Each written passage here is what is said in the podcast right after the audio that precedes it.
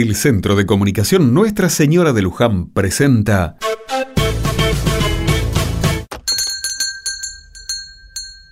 Buen día le dé Dios. Buen día, padre. ¿Qué se le ofrece? Vengo a visitar a un cacique que este museo tiene en exhibición. ¿Cómo no? ¿A Foyel por casualidad? No, no precisamente. Deseo ver a Inacayal. Aquí tengo mi autorización. Muy bien. Espere que se la selle. La fecha de hoy es... Primero de agosto de 1888. Muchas gracias. Tome este papel, que es suyo, y ahora tenga bien acompañarme, por favor. ¿De dónde viene, padre? ¿Tengo porte de extranjero? No, no, pero lleva ropas de viaje. Ah, muy observadora. Vengo de la isla Martín García. Ah, hizo un viaje extenso. No conozco la isla, pero me han dicho que está llena de salvajes, ¿no es cierto? Sí, los llevan allí luego de capturarlos en las campañas. Yo me encargo de cuidarlos. Ah, qué vocación, padre. Admirable. Yo no podría. Llegamos. Pase usted. No, mire, a mí me gustaría... Pero en realidad me gustaría hablar cara a cara con el cacique, sin barrotes de por medio. Pero padre, es peligroso. Asumo la responsabilidad, señora. Como usted quiera. Pase por aquí. Gracias. Busco a Inacayal. ¿Quién lo busca? Soy el padre Sabino, de la isla Martín García. ¿Nos vuelven a llevar a la isla? No, no. ¿Quién es Inacayal? Yo soy. ¿No me reconoce? No, ¿por qué habría de reconocerlo? Porque mis paisanos y yo fuimos llevados a ese lugar antes de que se nos pusiera en esta prisión. Esto no es una prisión, esto es un museo Inacayal. ¿No se lo han dicho ya? Padre Sabino, tres años que estamos aquí con mi familia. Sabemos lo que ustedes llaman museo. Museo de Ciencias Naturales de La Plata, dicen. Pero para nosotros no son más que palabras extrañas. Acá somos cautivos, prisioneros. ¿Para qué nos trajeron? Para estudiar sus cuerpos y sus comportamientos. Midieron mis manos y mi cabeza. Miraron mis ojos y mi lengua. Nos vistieron con ropas que no son nuestras. Vemos a las gentes que se llaman argentinas pasar delante nuestro, del otro lado de estas rejas. Los vemos observarnos como si fuéramos flores marchitas o árboles mustios. Como se observa una tormenta que ya anda menguando, pero que fue peligrosa. Indios estúpidos, ¿prefieren que los maten? Los señores blancos mataron a nuestros hermanos. Preferimos la muerte antes que esto. El tehuelche tiene dolor en su corazón, tiene angustia. ¿A qué vino, padre? A hablarles de Dios. ¿Cuál Dios? Vine a leerles la Biblia, la buena noticia. A 522 años de la conquista de América. A 135 de la llamada Conquista del Desierto. Nuestra oración de este domingo no puede dejar de estar atravesada por el recuerdo y la reflexión sobre estos terribles genocidios de nuestra historia. Quédate escuchando, rezando juntos. El padre Sabino iba día tras día al Museo de la Plata a leerle el Nuevo Testamento a la familia de Inacayal, el gran cacique Tehuelche. Y Jesús dijo, El Espíritu del Señor me envió a llevar la buena noticia a los pobres, a anunciar la liberación a los cautivos y dar vista a los ciegos, a dar libertad a los oprimidos. Déjennos en libertad, hombre blanco. La palabra de Dios es la libertad, Inacayal. La palabra de Dios, sí, la escucho. Por eso quiero ser libre. Renuncia a tus dioses y convertite a la religión de Cristo. Ya renuncié a mi idioma. Tengo que renunciar también a mis credos. La cruz con la que ustedes vienen es la espada que mató a mis hermanos. Su Dios no hubiera hecho lo que están haciendo. No nos robaría nuestras tierras y nuestras ropas. No querría cambiar nuestras formas de ser ni nuestras creencias. Yo no puedo sacarlos de acá. Miente. Usted puede sacarnos, pero no tiene el coraje para hacerlo. No, no es eso. Yo no los traje aquí ni puedo sacarlos. Eso es culpa de otros. Sí, ya lo sé. Estanislao Ceballos, Francisco Moreno, hasta Julio Argentino Roca. Todos unos asesinos de mi pueblo. Asesinan y mienten, como usted. Asesinan y mienten con su libro sagrado en las manos.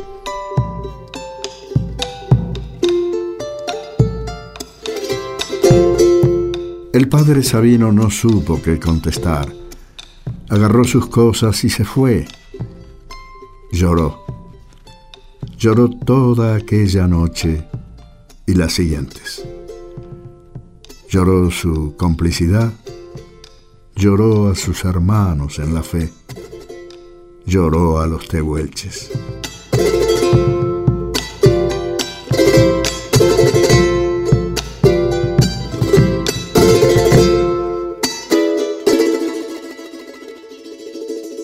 ¿Cómo le está yendo con los salvajes, padre? No lo sé.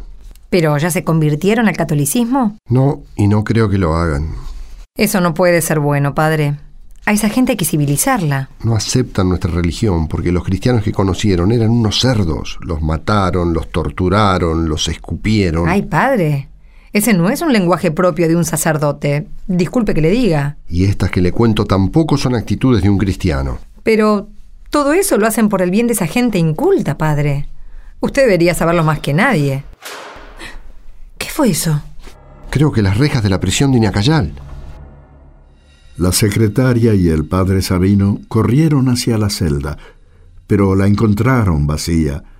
Recorrieron todo el museo a las corridas hasta que el canto, en una voz lejana, los guió hacia la escalera principal.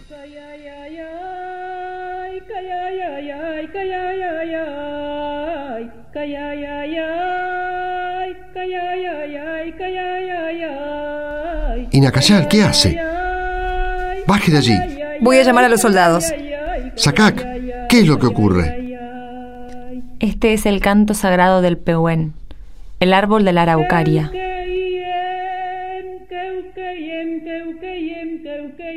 Inacayal estaba de pie en lo alto de la escalera, con sus manos elevándose al cielo. Su familia lo rodeaba llorando, escuchando la lejana melodía. Dos de los suyos le arrancaron la ropa. Pero Sakak, e- están desnudando a tu padre. Le quitan las ropas porque no eran suyas, eran del hombre blanco. Pero no puede andar desnudo. ¿Ve, padre? ¿Ve el color de su piel? Es lo único que no pudieron sacarnos los soldados, nuestra piel oscura. No se preocupe, no tenemos miedo ni vergüenza de mostrarla. Es nuestra bandera. Hermanos tehuelches, sus vestidos más hermosos son sus propias pieles. Mi familia canta el pehuen porque mi padre es nuestro árbol fuerte y alto. Su color es nuestro color. Su vida es nuestro ejemplo. Señor, recibe en tus bodas a este pueblo, vestido con sus mejores ropas, la piel desnuda que no pudieron quitarles. tregeten tuyo peyun, nangi pewen mapu, pewen mapu yen kaya ya ya, kaya ya ya, kaya ya ya, kaya ya ya, kaya ya ya, kaya ya ya, nanyang yema, igetregeten tuyo peyun, pewen mapu somoyem, tanyi pewen mapu mai,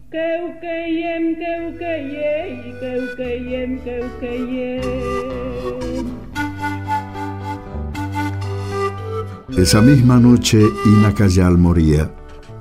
Los científicos descarnaron su cuerpo y su cráneo permaneció cautivo 100 años en una vitrina del museo con el número 5438 estampado sobre el hueso.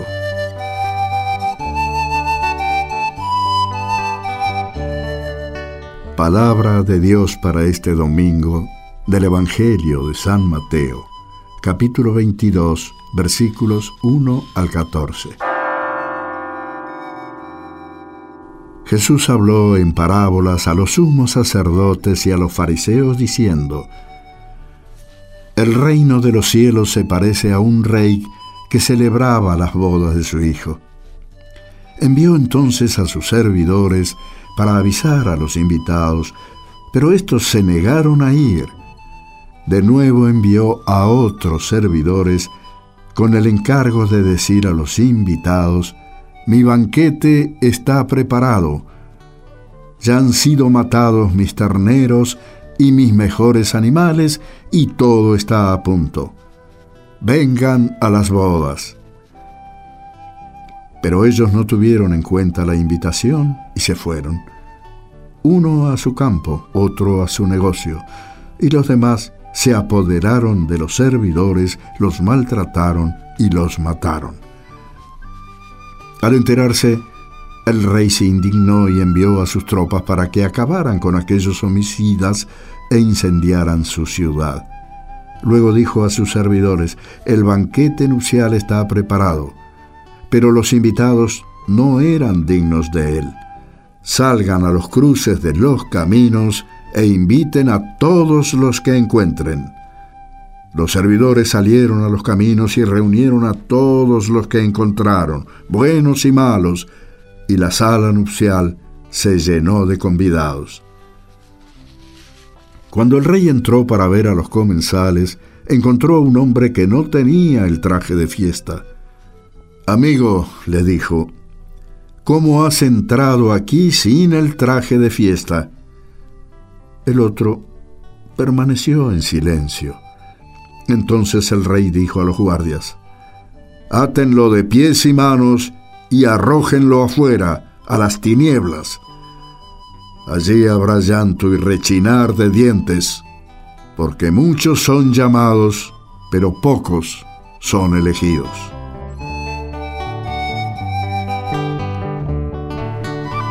Jesús sufrió con cada mapuche, con cada tehuelche, con cada habitante de los pueblos que dieron origen a nuestra América y Jesús mismo los recibió en su casa como habían sido, mujeres y hombres de piel gateada con la madera del pegüén, que fue tabú para el hombre blanco, pero que en el reino de los cielos es su traje de gala.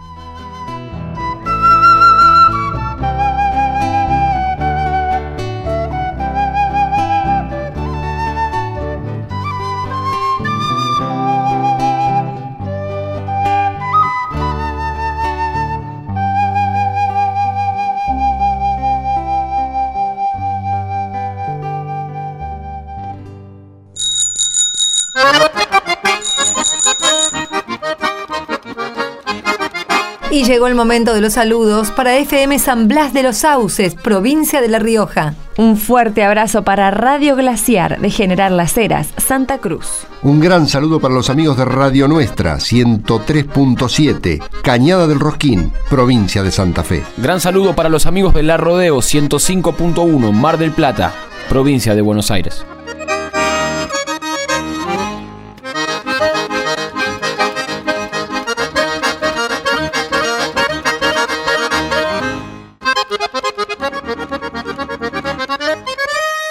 Los esperamos el próximo domingo para compartir otro ratito rezando juntos.